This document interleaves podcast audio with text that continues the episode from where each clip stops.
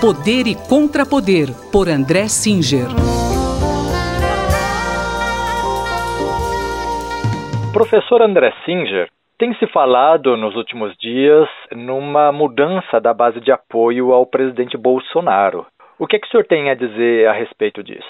Olha, é uma pergunta interessante. De fato, a, a última pesquisa da Datafolha, dia 27 de abril, mostrou um quadro novo é, mostrou uma perda de apoio nos segmentos de renda mais alta. É, Para ser preciso, segmentos de renda é, acima de 10 é, salários mínimos e também, em parte, nos de 5 a 10 salários mínimos de renda familiar mensal. Eu acho que isso confirma aquilo que é, nós comentamos aqui na Rádio USP em meados de março, quando começaram os panelaços contra eh, o presidente Bolsonaro. Foi naquele momento que o presidente começou a participar dessas manifestações que pediam o fechamento do Congresso e o fechamento do Supremo Tribunal Federal, quando a pandemia já tinha começado e a orientação do Ministério da Saúde era evitar aglomerações. O presidente participou de três manifestações desse tipo em Brasília. É, também a gente deve acrescentar que, é, juntamente com esta, esta atitude de desrespeitar as orientações,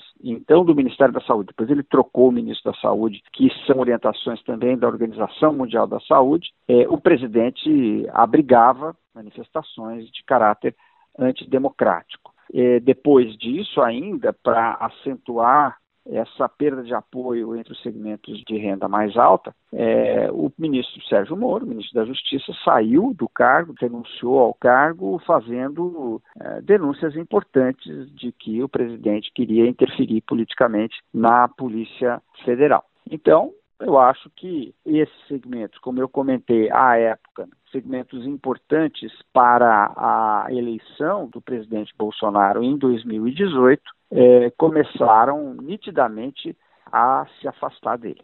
E com essa perda de apoio da classe média, quem hoje sustenta o presidente, professor? Olha, essa também é uma pergunta muito interessante, porque tem se falado muito é, nos últimos dias de uma possível adesão de segmentos populares é, ao presidente Bolsonaro. De fato, a pesquisa Datafolha, essa mesma pesquisa que eu mencionei agora, dia 27 de abril, registra um pequeno aumento entre os mais pobres. Quando eu digo pequeno aumento, eu estou me referindo, na verdade, eu estou comparando com a pesquisa da véspera do primeiro turno de 2018.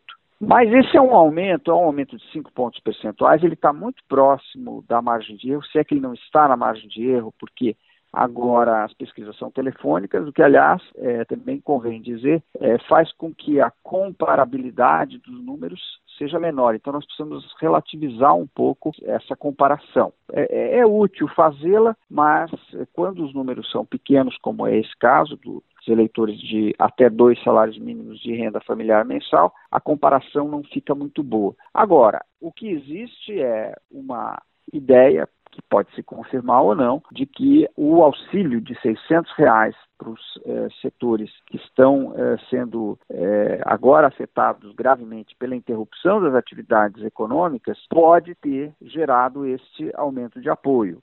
O que fica no ar e deve ser discutido mais adiante é o que vai acontecer quando esse auxílio for interrompido, porque ele foi previsto por apenas três meses.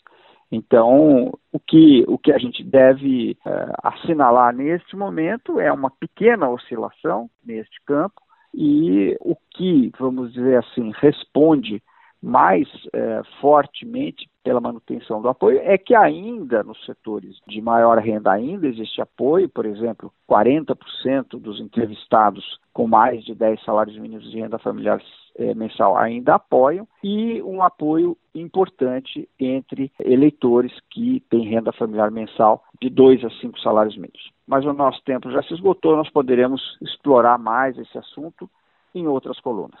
Obrigado, professor. Até a próxima semana. Até quinta-feira que vem. Esse foi o cientista político André Singer, que conversou comigo, Gustavo Xavier. Poder e Contrapoder, por André Singer.